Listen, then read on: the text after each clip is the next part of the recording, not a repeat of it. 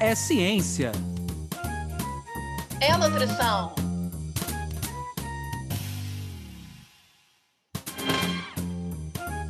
É nutrição É ciência. Ciência. da nutrição. Sejam todos bem-vindos pela ciência. Sejam todos bem-vindos pela nutrição. Meu nome é Anderson Teodoro. E eu me chamo Luana Aquino. Está no ar mais um episódio do podcast Ciência da Nutrição, que tem como principais objetivos levar para vocês aí de casa, da academia, do ônibus, de diversos lugares que estão aí escutando a gente, informações novas e atualizadas sobre os diversos temas da ciência da nutrição. Com o nosso podcast, a gente também quer promover mudanças de hábitos, de estilo de vida, inspirar realmente, semanalmente, melhores hábitos entre quem nos escuta. E, além disso, a gente também quer principalmente impactar, que a gente possa impactar e formar uma grande rede de troca, né? Você gostou do episódio? Indica para alguém, compartilha com alguém pela rede social, pelo WhatsApp. E hoje um dia especial por aqui. Como vocês, ouvintes, sabem, nós do podcast Ciência da Nutrição, há algum tempo, a gente já começou a formar essa rede entre nós também, podcasts da área da nutrição. E hoje a gente tem uma presença aqui super aguardada e um companheiro também das ondas sonoras aí promovendo informação qualificada, ciência na casa de vocês. E eu gostaria muito de agradecer a presença do professor doutor Rafael Marques e apresentar ele para vocês. Rafael é nutricionista com ênfase em transtornos alimentares e comportamento alimentar. Mestre em epidemiologia pela Federal do Rio Grande do Sul. Doutor em ciências e coordenador da pós-graduação em comportamento alimentar da Faculdade IPGS.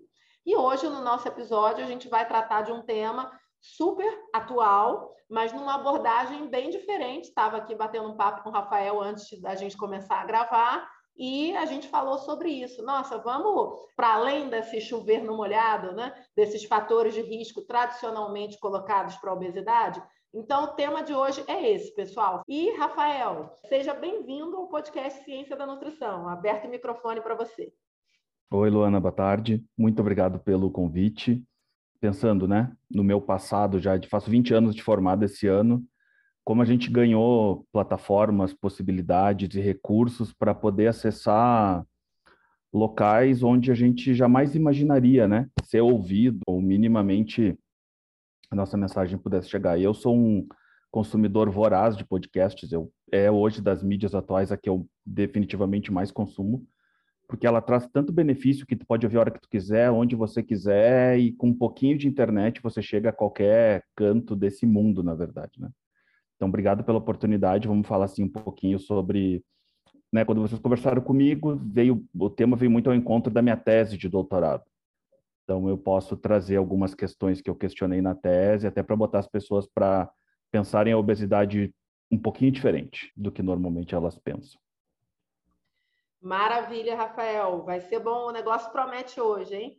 É, Rafael, a gente gosta sempre de começar aqui esquentar os tamborins sabendo um pouquinho desse lado que às vezes poucas pessoas sabem, né? As pessoas sabem mais lá o que está no nosso currículo Lattes, o atual, mas conta para os nossos ouvintes como é que foi essa escolha lá atrás, né, pela profissão e pela área de nutrição.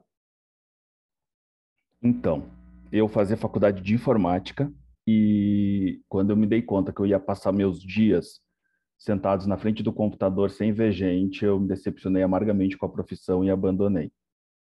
A minha relação com a nutrição é do meu passado de atleta, eu era nadador da Federação Gaúcha de Natação do Rio Grande do Sul e sempre achava o trabalho da nutricionista da equipe lá da, do clube muito interessante, assim, né? alimentação como parte do nosso treinamento, como parte das coisas que faziam nosso desempenho melhorar como atletas, enfim. Eu acabei abandonando a natação no final da adolescência e indo para outras questões. E aí, quando eu decidi trocar de profissão da faculdade de, de informática para outra profissão, eu me lembrei. Eu digo, pô, gostava tanto do trabalho da nutricionista da equipe de natação que eu nadava, eu vou escolher a nutrição. E entrei na nutrição acreditando fielmente que eu seria um nutricionista que trabalharia com esporte, que era meu passado, enfim. E pensei que eu ia, sei lá, tentar trabalhar com equipe de natação, futebol, vôlei, basquete, qualquer coisa do gênero. Detalhe é que os transtornos alimentares me atropelaram no meio da faculdade. No meio, não, do, da metade para o final. Eu consegui minha primeira bolsa de iniciação científica e era na tese de doutorado de uma psiquiatra sobre anorexia nervosa, bulimia nervosa. Especificamente, acho que era só anorexia nervosa, bulimia nervosa. Não tinha compulsão alimentar. E eu comecei a ficar envolvido naquele projeto e nunca mais saí. Aí lá se vão 20 anos trabalhando com, com transtornos alimentares. Hoje eu resido em São Paulo, mas eu sou de Porto Alegre. Trabalhei 12 anos num grupo de especializado em atendimento de, neste mesmo grupo, dessa mesma psiquiatra, qual eu fui bolsista. Eu acabei ficando como nutricionista clínico e pesquisador. E aí fiz meu mestrado com ela. Né? Meu mestrado é em transtornos alimentares em gestantes. Até se for um tema depois que o podcast queira conversar, é outro tema que eu estudo são transtornos alimentares em gestantes.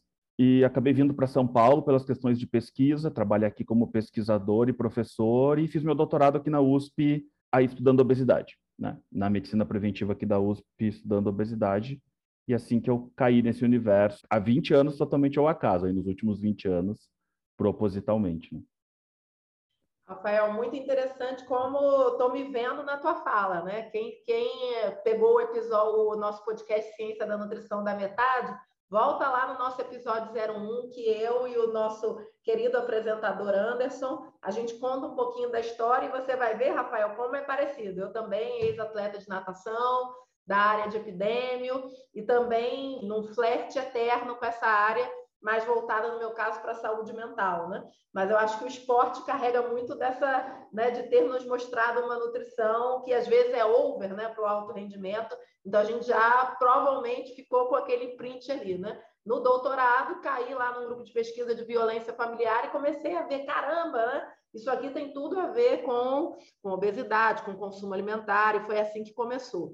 É, mas, justamente pegando esse gancho, Rafael, né? Você me deixou aí com uma água na boca para saber um pouquinho mais do teu mestrado, e eu acho que cola com essa pergunta que eu quero te fazer agora, que é o seguinte, né? É, os nossos ouvintes provavelmente estão ali acostumados a escutar na televisão, na revista, nessas grandes mídias, né? As causas da obesidade, né? Tipo aquela calculadora mesmo, né? Come tanto de caloria, de energia, gasta tanto, né? Então, dessa forma, vai ficar ou não vai ficar com sobrepeso e obesidade. E eu queria te perguntar, né? É, podemos ir para além disso? Quais são as causas da obesidade para além dessa questão?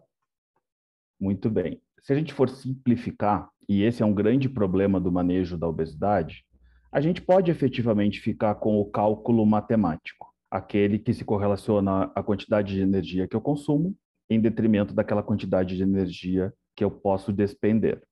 Olhando o nosso passado de atletas, utilizando já que você compartilha ele comigo, neste ambiente este cálculo fica um pouco mais facilitado, porque a demanda energética do atleta é tão absurdamente grande que todo e qualquer controle fica facilitado se efetivamente a pessoa se dedica àquilo, né? E é só a gente ver muitos dos nossos atletas, uh, principalmente do futebol, por exemplo, quando abandonam o esporte, ganham peso né? Acabam ganhando peso. Claro que tem atletas que têm dificuldade de manter o peso, inclusive no seu auge, durante as competições, enfim, vai variar muito de indivíduo para indivíduo e de quanto ele se dedica para aquilo, obviamente. Mas é um cálculo mais facilitado. Então, no universo do esporte, você tem lá o atleta e você tem a população em geral. Só que a obesidade, ela não tem o, o, aspecto biológico é o menos importante no envolvimento dela. E eu só fui me dar conta disso depois. Eu estou dando um salto né, na minha abordagem com a obesidade de quase uma década. É, assim, costumam falar que a obesidade é uma epidemia. Essa é uma frase que eu gosto muito. Pena que eu só ouvi, eu a ouvi e não sei o autor, mas a frase não é minha. Mas eu não sei citar a autoria porque eu, não, eu ouvi e não sei quem é o responsável pela autoria se alguém conhece alguma epidemia que a solução seja individual. Não existe epidemia no mundo onde o indivíduo foi capaz de resolver aquela epidemia. Diferentemente de todas as outras epidemias que nós conhecemos, a obesidade é a única onde a cobrança é feita sobre o indivíduo que é acometido pelo agravo. Ele é responsável por eliminar da sua vida a obesidade. Então, a obesidade é das condições barra doenças, barra como queiram chamar, humanas, das mais complexas existentes. Há uma lista de Oxford que cita pelo menos 130 componentes que estão correlacionados com a obesidade. Aí nós vamos pensar 130 componentes biológicos? Não. 130 componentes que vão desde saneamento básico. E aí aqui a gente não vai ter tempo para ampliar o porquê que saneamento básico está correlacionado com obesidade ou não. Mas eu posso dar um exemplo bem peculiar, que foi um dos primeiros que me deu o gatilho. Por exemplo, há estudos suíços e dinamarqueses que correlacionam segurança pública com obesidade. Aí a gente vai pensar, segurança pública com obesidade, qual que será a correlação? Ela é bem simples. Em cidades inseguras, as pessoas não saem. Se as pessoas não saem, elas se mexem menos e ficam mais em casas e comem mais. Como é que tu diz para alguém que tem medo de sair na rua, porque pode tomar um tiro e ficar em casa? Tu tem que ficar na tua casa, mas cuidado, porque você não pode o nível de complexidade, aí a gente pode entrar em questões emocionais, em questões psicológicas, em questões psiquiátricas, que levam aquela pessoa a comer mais. Então, assim, obesidade não é só o que você come ou quanto você gasta, é por que você come, em que circunstância você come, por quem que você está comendo, qual é o ambiente que te cerca para você comer ou não comer aquilo, e vale o mesmo raciocínio, por exemplo, para você poder praticar uma atividade física ou não. Bom, se a gente pegar essa pequena fatia, e eu nem estou levando em consideração, por exemplo, componentes genéticos, aí se abre um outro universo absurdamente grande em relação ao, ao que a gente conhece como obesidade. Então, é, primordialmente, eu tenho né, utilizado muito das minhas redes sociais, inclusive, depois de terminar esse doutorado, a tentar desfazer um pouco disso, porque vamos lá, para eu encerrar pelo menos esse trecho quando a gente está falando de culpabilização. Não há absolutamente nenhuma vantagem em ser uma pessoa gorda. Nenhuma. Zero. Sobre qualquer perspectiva que você for olhar. Sobre qualquer uma. Eu nem vou entrar na, na biológica, que é que está todo, ah, aumenta fator de risco, um monte de coisa, para infarto, para diabetes, isso aí tá, qualquer videozinho do YouTube fala. Mas se a gente entrar um pouco mais profundamente nas questões das pessoas gordas e da obesidade, nós vivemos uma cidade extremamente gordofóbica, extremamente estigmatizante. Essas pessoas têm dificuldade para qualquer coisa que elas queiram fazer, de comprar a roupa, passar na catraca do metrô, andar de ônibus, expor seu corpo numa piscina ou numa praia. Não tem nada de bom em ser uma pessoa gorda. Aí por que, que as pessoas não se questionam? Mas, meu Deus, eu, toda vez que eu ligo ali o programa de domingo de noite, seja de que canal for, sempre tem uma reportagem. Número de gordos do mundo aumenta vertiginosamente. Epidemia de obesidade, cada vez tem mais gordo no mundo. Último Vigitel e obesidade explodindo no Brasil. Será mesmo que eles acreditam que bilhões de pessoas no mundo escolhem uma condição onde elas não têm vantagem nenhuma? Esse é o ponto. Se você tem um pouco de olhar crítico, um pouco de olhar sem um viés do preconceito, qual é a probabilidade, e eu estou falando de bilhões de pessoas, literalmente, no mundo inteiro, não, acordei de manhã, mas não tem nada para fazer na vida, você gordo. Ah, não, tá tranquilo, minha vida tá tranquila, tá de boa, eu não tenho problema para comprar roupa, eu não tenho problema para me relacionar com pessoas, eu não tenho problema no trabalho, porque há estudos que mostram que pessoas gordas ganham menos salário do que pessoas magras, eu não tenho problema nenhum. Então vou resolver ser gordo, porque afinal de contas, ah, tranquila, minha vida está muito tranquila. Você é, é um absurdo pensar isso, mas é o que as pessoas pensam. É que esses bilhões de pessoas no mundo escolheram ser gordas, coisa que não faz o menor sentido. Rafael, caramba, quantas caraminholas importantes e boas você está colocando aqui, né? O papo está ótimo, mas eu quero saber o que, que a Camila está achando aqui da nossa troca e aproveitar que ela vem, Rafael, sempre com ótimas indicações para aqueles nossos ouvintes que querem dar uma aprofundada, saber mais. Então, quais são as dicas de hoje, Camila? Olá, Luana, olá, Anderson e olá, ouvintes do podcast Ciência da Nutrição. Apesar da obesidade ser uma doença caracterizada pelo acúmulo excessivo de gordura corporal, produzindo prejuízo à saúde do indivíduo, há um consenso na literatura de que a etiologia dessa doença é multifatorial mas pouco se fala sobre os fatores de risco menos óbvios. Por isso, hoje trago duas dicas. A primeira é o relatório da Lancet, traduzido da Sindemia Global de Obesidade. O qual este serve como um sumário executivo para decisões políticas sobre alimentação. Ou seja, isso vai muito além do que apenas o indivíduo tomando decisões relacionadas à obesidade. Além disso, achei interessante trazer um artigo de revisão sobre a temática, para você ouvinte entender um pouco mais sobre os diversos fatores de risco que podem estar envolvidos com essa doença. Obesidade, uma perspectiva plural. Para conferir, basta acessar o nosso site www.cienciadanutrição.com.br, tudo junto e sem acento, e assim você confere dicas desse episódio e de episódios anteriores. Não deixe de conferir. Obrigada, querida. É, Rafael, estava aqui pensando nesse nosso papo, né? É, um dos grandes diferenciais do podcast Ciência da Nutrição é o orgulho que a gente tem de carregar a ciência no nome, né? Então, assim, imagino que, enfim, né, as leituras de artigos científicos, né? A gente sempre tem ali a nossa fila de artigos, mas ao mesmo tempo tem alguns que são clássicos, né?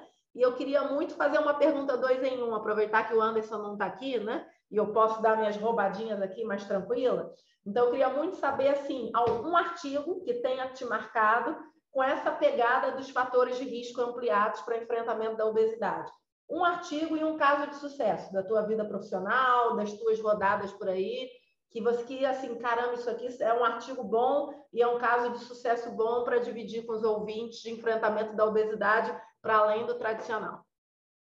Então, eu posso até citar um artigo, eu vou ter que só, eu não tenho ele, eu estou dando até uma olhada aqui, na bibliografia da minha tese está aberta, que eu não sei se ele está citado aqui efetivamente, que é muita coisa, mas eu posso citar um livro, na verdade, até mais de um, para quem quiser, porque eu acho que, como você falou, né, aqui é, é para a gente apoiar, obviamente, o ambiente acadêmico, né, quem nos escuta está na academia, seja como aluno, seja como pesquisador, seja como professor, mas existe uma ah, tem um livro que transforma a visão de sobre qualquer um sobre sobre obesidade que se chama Sociologia da Obesidade, tá? Deixa eu pegar ele aqui direitinho, vocês não vão ver, que é do Jean-Pierre Paulin, né? Então, Sociologia da Obesidade, ele é um livro de fácil consumo, não precisa ser profissional da saúde para poder compreender. Eu acho que esse livro é muito bom. Depois a gente tem Gordos, Magros e Obesos, que é outro livro bem interessante para a literatura, de quem quer ver, e As Metamorfoses do Gordo, do George Vigarello. Eu vou ficar nesses três, tá? Acho que são três livros interessantes. O artigo eu não estou achando aqui, mas eu prometo que eu passo para vocês botarem depois lá com alguma referência em algum momento, ou citar em algum, que realmente agora eu não estou achando o nome do artigo. Mas acho que artigo tem uma leitura muito pesada para as pessoas. E, então eu, eu acho que, que três livros são mais interessantes. Se tiver que escolher um deles, escolha a Sociologia da Obesidade do Polan, que é muito bom. Em relação a, que, a casos de sucesso eu acho que mais interessante do que eu contar casos de sucesso, como que eu abri meus olhos para esse universo. Porque não é simples. É você pensar a obesidade diferente. Claro que, tipo, eu estou colocando primeira pessoa e eu não sou nada nesse universo. Existem pesquisadores no mundo inteiro que falam sobre isso há décadas e, e, e há uma literatura científica extensa de a gente olhar a obesidade pela perspectiva, tem uma palavrinha, né? Biopsicossociocultural. Então, é você tirar o biológico, né? exclusivamente o olhar biológico sobre a obesidade, olhar pelo lado psicológico, cultural e social também. Mas como é que eu cheguei nisso? Acho que é mais interessante do que do que ficar falando de algum caso, foi que eu comecei trabalhando com anorexia nervosa e, e bulimia nervosa e transtorno da compulsão alimentar. Dando um spoilerzinho de talvez no futuro a gente for falar de transtornos alimentares gestantes, transtornos alimentares principalmente anorexia nervosa e bulimia nervosa, eles trazem uma coisa em comum, um sintoma em comum nas duas doenças, que é medo mórbido de engordar. Se você for olhar lá nos critérios diagnósticos, ambas têm como o medo mórbido de engordar, tá? Ou medo exagerado, vai ter várias terminologias, né? As pessoas até confundem morbidade com mortalidade, são coisas completamente diferentes. Enfim, momento cultural entre aspas, morbidade nada mais é do que sinônimo de doença, né? As pessoas ouvem a palavra mórbido e ficam um pouquinho, meu Deus, mas mórbido, se vocês forem olhar a descrição no dicionário, nada mais é morbidades é igual a doenças, é um sinônimo para doenças. Então, não tem nada a ver com morte, mas vamos lá. E aí eu comecei a olhar aquelas meninas com anorexia nervosa, é, extremamente magras, muitas delas, porque o meu, o meu ambulatório, a anorexia não tem um quadro físico de descrição, mas as que chegavam lá no consultório estavam em graus de emagrecimento muito avançados, porque estavam com quadros avançados da anorexia nervosa, por exemplo. Então, meninas assim, sei lá, 1,70m, 30 quilos, tinha um monte. Então, quer dizer, muito emagrecidas, muito emagrecidas mesmo. E com um pavor de ganhar 100 gramas. Um pavor, um pânico, um desespero, uma coisa, né? Porque é, transtornos alimentares são doenças psiquiátricas, né? Então, estavam muito acometidas daquele medo de ganhar peso. E eu comecei a olhar para aquilo e eu dizia, meu Deus, cara, mas o que que tem na obesidade que vai além do biológico? Porque o que essas meninas estão expressando para mim não é medo de ter maior infarto, é medo de ser gorda. Não é medo de ter mais hipertensão, é medo de ser gorda. Porque o discurso biológico bonitinho é seja magro porque você infartará menos, seja magro porque você vai ter menos hipertensão, porque você vai ter menos AVC. As pessoas não estão nem aí para isso. As pessoas não querem ser gordas por uma questão social como eu falei antes, é ruim ser gordo. É ruim ter níveis uh, de peso, socialmente falando. E o que essas meninas têm é o medo de ganhar peso, é o medo de se tornarem gordas, porque uma mulher gorda, agora falando especificamente público feminino, que é o, o mais acometido por transtornos alimentares, né? pelo menos em teoria, uh, porque ser gorda para uma mulher é péssimo. Porque não há vantagens em ser uma mulher gorda na sociedade. Não tem a ver com medo de infartar. Se tu perguntar para alguém, eu não, eu não quero ser gorda porque ser gorda é feio, porque ser gorda. E aí tu ouve impropérios, é nojento, é asqueroso, enfim, tem toda uma questão né, social envolvida com isso. E eu comecei a olhar para a obesidade e digo, cara, então aquela obesidade que eu aprendi na faculdade, fator de risco para AVC, fator de risco para infarto, fator de risco para um monte de coisa, não é essa obesidade que preocupa as pessoas. Não é. Porque se efetivamente fosse isso, ninguém era gordo. Mas não é isso. As pessoas não querem ser gordas porque tem uma questão maior. E aí é que eu fui estudar a obesidade com um pouquinho mais de atenção e com esse olhar não exclusivamente biológico, mas psicossociocultural também. E aí se abre um universo absurdo. É um universo, assim, que eu não tinha a menor noção aonde que eu estava pisando. Escrever a minha tese foi um grande desafio, porque a literatura ela é tão vasta e os fatores correlacionados com a obesidade são tantos, superam as centenas.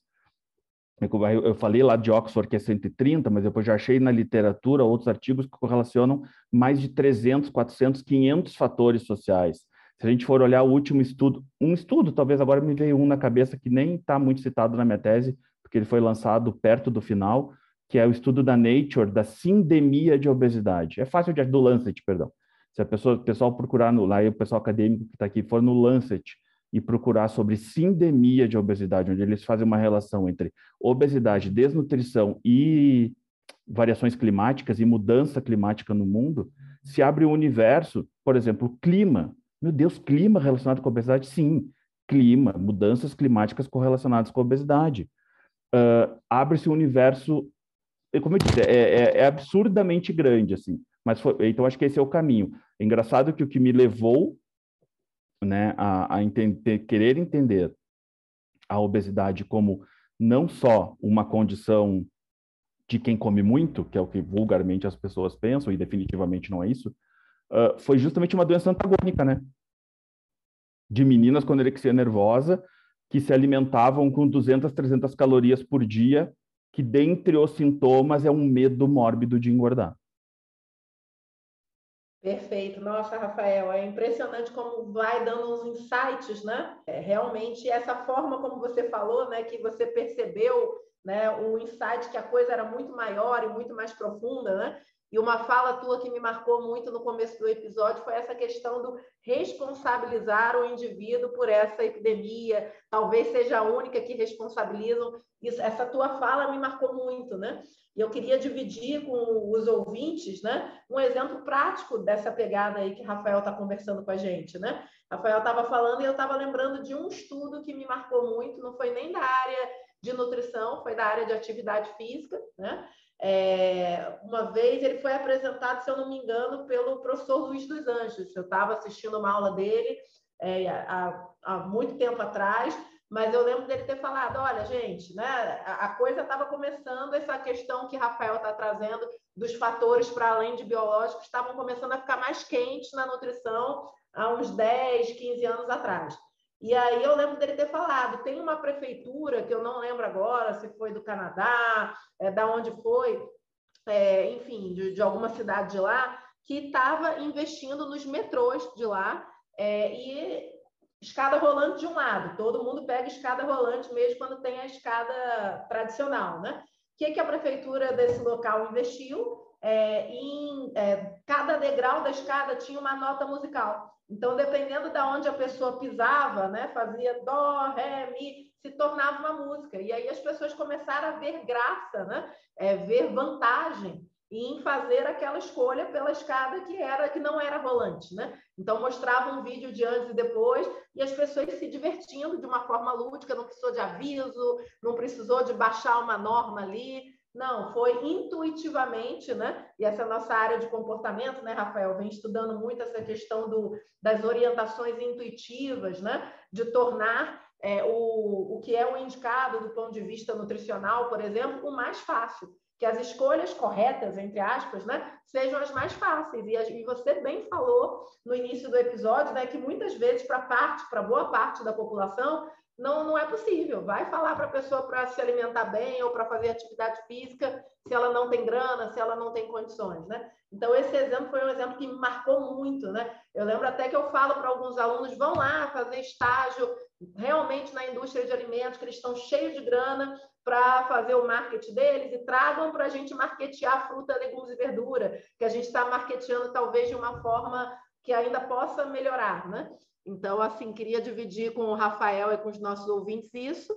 Então, Rafael, aproveitando aqui que a gente está se encaminhando aí mais para um final da nossa prosa, que sempre que é boa passa rápido, mas você deixou a janela aberta aí, hein, para a gente chamar para a parte de transtornos alimentares é, nesse público de gestantes, né? E realmente é algo que, enfim, né, será muito necessário. As portas não só estão abertas, como a gente aguarda em ouvintes, que lá vem Rafael com essa temática que poucos aí falam e poucos dominam, mas é muito necessário. Só queria relembrar para os nossos ouvintes que Rafael também está envolvido com o podcast da faculdade IPGS, então a gente fortalece aqui nossas redes de podcast. E queria convidar agora, Rafael, você, se você pudesse falar um pouco o porquê, o que, que te levou a fazer a escolha dessa imagem, né? É, só relembrando para os nossos ouvintes, a gente sempre gosta de é, enfim, que dentro da temática da ciência da nutrição ou da temática do próprio episódio do dia, o nosso convidado escolha uma imagem, né? E Rafael escolheu uma imagem aqui que eu vou abrir o microfone para que ele possa partilhar os pensamentos sobre isso. Então, esta imagem que eu escolhi, ela tem muita relação com aquilo que eu acabei de comentar com vocês, que é este universo, né, que se abre para quem resolve estudar a obesidade por essa perspectiva mais ampla, que não só a biológica. E a gente vê que digitem assim facilmente lá no Google se você fatores que influenciam perda de peso, fatores relacionados com a obesidade, as pessoas elas vão se impressionar. Porque vai vir uma quantidade de coisa. O que, que a pessoa espera? Genética, dieta, sedentarismo, agora um pouquinho mais na moda microbiota, né? Composição lá do, da, da microbiota do, do intestino, hormônios, insulina, tudo isso espera-se que venha.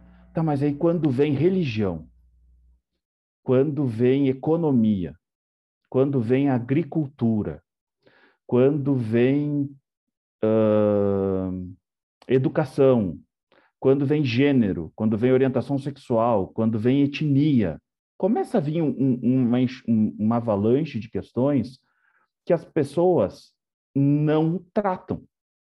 Elas não sabem tratar. E aí a gente volta lá para o início. Quem ainda acredita que a obesidade é uma questão de escolha pessoal, que a pessoa escolhe ser gorda, eu não consigo entender como é que alguém escolhe uma coisa que ela não tem nenhuma vantagem. Zero. Então essa escolha não existe. Que ela vai optar por se alimentar mal, porque ela vai optar por se alimentar mal. Não é tão simples. Você usou, né? No Brasil isso fica muito claro. Um pacote de miojo é mais barato que meia dúzia de maçãs. É fácil fazer a conta aqui. Um pacote de macarrão instantâneo é mais barato do que. Até que acho que bem menos. Fui comprar maçã esses dias aí, bem menos. Três maçãs deve ser mais caro do que um pacote de macarrão instantâneo. Então, você culpabilizar, você direcionar para o indivíduo a solução. Ah, Rafael, mas a pessoa não tem que se envolver. Ela tem que se envolver, é óbvio. Não há como. Mas o, o, o, esse é o detalhe. Então, só para chamar um pouco da minha tese, eu, eu o, o, que a minha tese ela teve assim de a tese de doutorado tem que ser uma coisa inovadora, né? Então vários pesquisadores de Harvard, junto com o professor Ricardo Aires aqui da USP, eles estudaram a questão de vulnerabilidade para o HIV. E são três eixos: o programático, o social e o individual. Ou seja, sim, tem um fator, né, no, no caso da, da epidemia de AIDS, na epidemia de HIV, existia o fator, porque começou muito parecido. Ah, se você não quer AIDS, não transa sem camisinha. É, era simplific, simplificavam assim e bilhões de pessoas morrendo de AIDS. Mas como assim, cara? Como é que a pessoa escolhe? E aí, se for estudar, eu não vou entrar em detalhes agora, porque não teria como, teria que ser um outro podcast de duas horas para explicar o processo. Mas então eles viram que tinham esses três eixos, e eu, eu vejo o que eu falei: são três eixos. Individual, ou seja, o componente do indivíduo nunca está excluído mas ele é 33% da explicação nesse caso, porque tem o programático e o social. E o que não se tinha na época era o programático e o social. Tá, Rafael, dá um exemplo do programático no HIV, no, no HIV distribuição gratuita de camisinha, por exemplo. Tá, as pessoas tinham que tratar de camisinha, quem não tem grana para comprar? Então os caras começaram a distribuir camisinha de graça. Pum, começa a cair a epidemia. Não é só no indivíduo, veja, é o Estado intervindo. Ah, e qual é o, o programático? Eu poderia utilizar esse programático, mas programático, por exemplo, campanhas de televisão des desestigmatizando a pessoa portadora de HIV. E ajudou muito, por exemplo, a Magic Johnson, jogador de basquete, né? começou, começou a ver o portador de HIV como uma pessoa que adoeceu, enfim, e não estigmatizando ela por qualquer questão que valha de preconceito e estigma. E eu vi essa aula e eu fiz a transposição desse conceito para a obesidade. Eu fiz a, transpo a transposição do conceito de vulnerabilidade para a obesidade. E aí a gente pode rapidamente fazer aqui uma analogia. Hoje nós temos, um, na literatura você encontra facilmente o termo ambiente obesogênico, que eu nem gosto de utilizar. Eu prefiro utilizar ambiente patogênico, porque senão fica meio estigmatizante, assim, né? Só obesidade. Ele gera um monte de problemas, né? O ambiente que a gente vive. Então, nós temos hoje um ambiente que não contribui com políticas públicas para uma alimentação saudável. Você acabou de dar o exemplo a indústria alimentar, ela não está preocupada em ser saudável, ela está preocupada em ganhar dinheiro. Fato.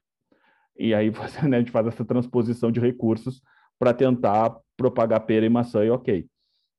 Então a gente tem um ambiente obesogênico que não tem um, um conceito, isso no ambiente social. E no ambiente programático, aí que está o ponto. Porque o programático ainda fica focado em cortar calorias das pessoas. Olha, eu tenho 20 anos de formado, e para poder estudar obesidade eu tive que voltar pelo menos mais uns 100, tá? Porque obesidade é problema no, no, no mundo faz 100 anos, não mais que isso. Depois isso aí a gente pode ser até, a gente pode fazer um só sobre obesidade, tem um monte de coisa para falar. Mas a obesidade é um problema no mundo todo, não tem mais que 100 anos. Ou seja, é uma coisa muito recente se a gente for olhar na obesidade. E desde lá, a solução mágica vendida é cortar calorias. Há 100 anos, se tem um problema, onde a solução mágica é cortar calorias. Há 100 anos esse problema só aumenta. Bom, vai continuar envolvido com isso quem não estudar, porque quem estudar abandona rapidinho. Caramba, Rafael, que soco no estômago, hein? Nosso ariano sincero, apresentador Anderson, não está por aqui hoje, mas ele mandou um representante, hein, Camila? Camila? Nossa, gostei, mas é, é, são esses finais impactantes que fazem, sem dúvida, a gente não só refletir, mas mudar atitudes, ficar atento. Bem, pessoal, como vocês sabem, quando chega essa musiquinha aí, quer dizer que a nossa prosa, infelizmente, está chegando ao fim. Mas eu fiquei com gosto de quero mais. Rafael, assim, traz é, não só informações técnicas, científicas, de qualidade, atuais, mas traz muita cultura de uma forma muito sagaz, né? E isso é fantástico. E eu gostaria muito de, é, enfim, agradecer a você, Rafael. Mas antes de eu me despedir de você e dos nossos ouvintes, eu queria que a Bianca se nos relembrasse, né? Aonde os nossos ouvintes podem encontrar mais episódios, como é que eles podem trocar com a gente pelas redes sociais. Diga lá, Bianca. Olá pessoal, aqui é Bianca estou passando para avisar que as nossas redes sociais estão a literalmente um clique de você. Para nos encontrar no Facebook e Instagram, basta pesquisar por arroba podcast Ciência da Nutrição. E ó, você também pode acessar o nosso site através de cienciadanutrição.com.br, onde lá você vai encontrar mais informações sobre esse episódio e os anteriores. Obrigada, querida! Bem, Rafael, mais uma vez queria te agradecer né? Realmente foi para a gente muito especial aqui no podcast Ciência da Nutrição te escutar. É, e queria abrir o microfone para que você fique à vontade para as suas considerações finais, alguma mensagem que você queira deixar. É, eu primeiro que eu agradeço a confiança de vocês e o convite. Espero realmente que a gente consiga contribuir de algum modo podem contar comigo sempre. A gente sempre teve uma dificuldade no ambiente acadêmico que era conversar com pessoas, né? Eu me lembro que quando eu fui lá fazer, concluí meu mestrado em 2007, eu tenho toda aquela coisa, publicar artigo científico em revista de alto impacto. Cara, a gente produz um monte de conhecimento que não chega a ninguém. Na moral da história é isso. Então eu sempre acho que a gente ter bate-papos como esse, onde a gente leva a ciência numa linguagem mais próxima das pessoas, acrescentou muito prazer, de fato, na nossa, na nossa escolha por ser pesquisador, cientista, área da saúde, todas essas coisas que a gente escolheu. Então, muito obrigado. É fácil me achar nas redes sociais, se alguém quiser é, comportamento alimentar em todas. Quer dizer, quase todas, tá? Facebook, Instagram e, e, Twitter. Não cheguei nas dancinhas do TikTok ainda, não cheguei neste nível. Ainda não estou dançando no TikTok. Mas Instagram, Facebook e Twitter vocês me encontram lá como comportamento alimentar e precisando é só chamar. Muito obrigado para vocês. Bom, Rafael. Realmente as dancinhas, né? A gente tem que se manter aqui firme, né? Porque a, a movimentação é forte. Mas aproveitando que você falou delas, Rafael, acho que você deixou um recado bem interessante para os nossos ouvintes e para mim também. Quando você trouxe essa tua pegada fantástica aí do doutorado, que tem muito a ver com comunicação em saúde, né? É política em saúde, mas também é a, a política se comunicando, a gente compreendendo, né? É, fazendo chegar então, assim, eu acho que a nutrição deu grandes avanços quando ela começou a se apropriar de políticas de sucesso no Brasil. Seja a política anti-tabaco em relação a essa questão de publicidade, seja a própria política de trânsito com medidas regulatórias, né? E aí você citou uma outra de sucesso que é essa questão né, do, do HIV e de como isso foi abordado, né? É, então eu acho que fica essa mensagem para o nosso ouvinte de casa, né?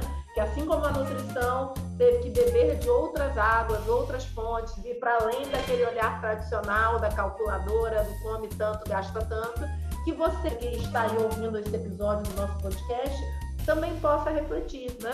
Na sua alimentação, na alimentação dos seus filhos, dos seus colegas, da sua família, né?